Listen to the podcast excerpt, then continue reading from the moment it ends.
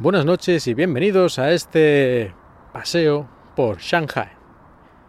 He estado varias semanas, casi meses, sin publicar. Espero que me disculpéis, pero este semestre estoy teniendo mucho más trabajo de lo que es habitual y aunque siempre hay tiempo para grabar 5 o 10 minutos, no solo se necesita tiempo, sino también tener el humor, las ganas, la actitud necesaria para ponerte a grabar, porque grabar por grabar tampoco yo creo que sea algo necesario. Además, entonces se convierte en una obligación y cuando esto se convierte en una obligación, pues lo más normal es que al final de todas formas acabe muriendo el podcast.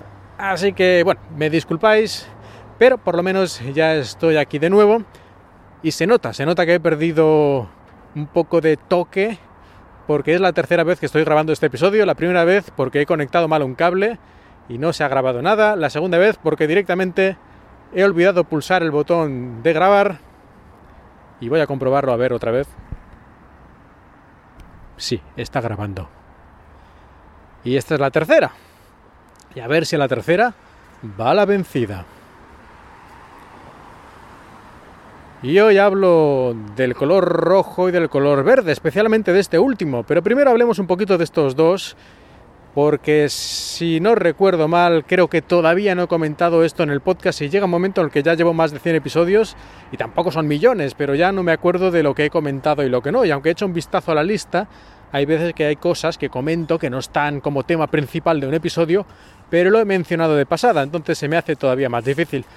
Yo creo que no. Y si lo he hecho, pues mira, tampoco va a pasar nada. Y es que el color verde y el color rojo en China tienen unos significados bastante peculiares, sobre todo cuando estamos hablando de dinero.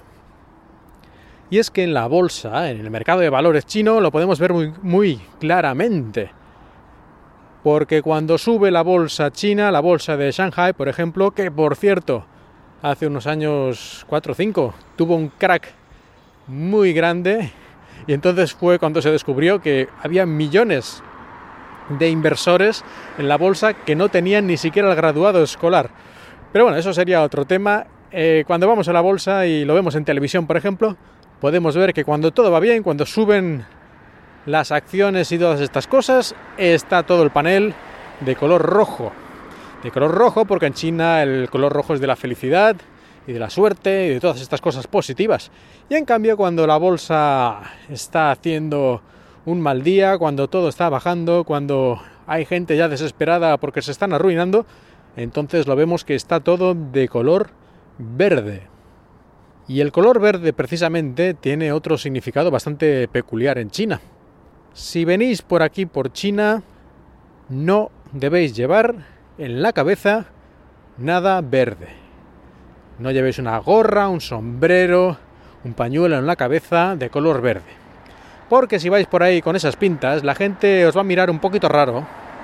Alguno puede que suelte una risita nerviosa y alguno más lanzado a lo mejor directamente se empieza a partir de risa.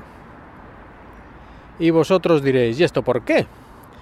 ¿Es que la gorra verde significa, no sé, alguna cosa muy graciosa? Pues sí, la verdad es que sí, según se mire.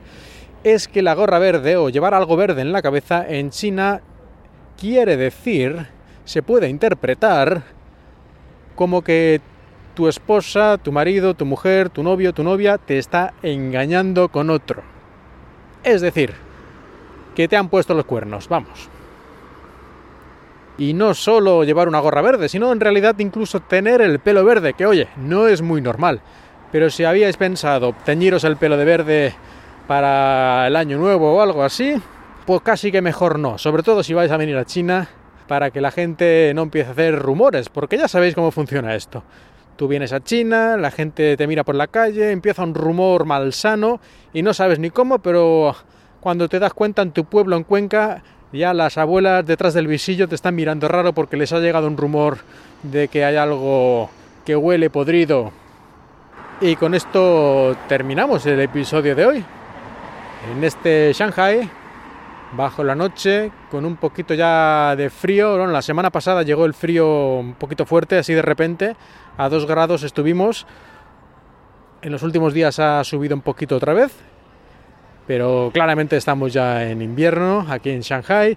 También se nota la calidad del aire, que empeora siempre en invierno porque los vientos cambian más al centro y norte del país y también porque se encienden más calefacciones y ese tipo de cosas. Pero nada, aquí seguiremos.